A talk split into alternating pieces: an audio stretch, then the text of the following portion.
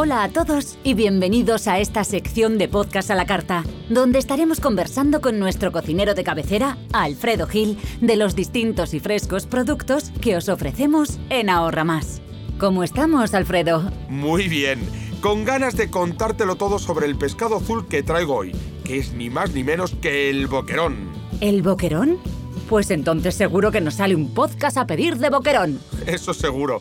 Por cierto, ¿sabes dónde se encuentran los mejores boquerones? En Ahorra Más, claro. Sí, claro, pero aparte de Ahorra Más, los boquerones más ricos del mundo son los que se pescan en el mar Cantábrico y en el mar Mediterráneo. Y ya, si cruzamos el charco, en el Pacífico. Uy, qué interesante esto. Pues más interesante es saber que la mejor época para su captura es en primavera y verano, sobre todo cuando el sol calienta la superficie del mar ya que es cuando los boquerones ascienden para reproducirse y alimentarse. Cambiando de tema, que no de plato, he escuchado por ahí que los boquerones son una gran fuente de vitaminas. Eso es correcto. Además de las ya conocidas vitaminas del tipo B, los boquerones albergan vitaminas del tipo A y D, las cuales ayudan al crecimiento y al fortalecimiento de los huesos. Sigue, sigue, no te cortes. Nada, pues que en realidad estas vitaminas intervienen en procesos del sistema nervioso y de defensa muy necesarios en la época de calor, contribuyendo al mantenimiento de la piel y otros tejidos y favorece la resistencia frente a las infecciones, por lo que es ideal su consumo en verano. ¿Y qué pasa con el omega 3 que contienen los boquerones? Pues que es una excelente fuente de proteínas y que cuando se consume entero y con espinas o en semiconserva como es la anchoa, se aprovecha además el calcio que contiene sus espinas.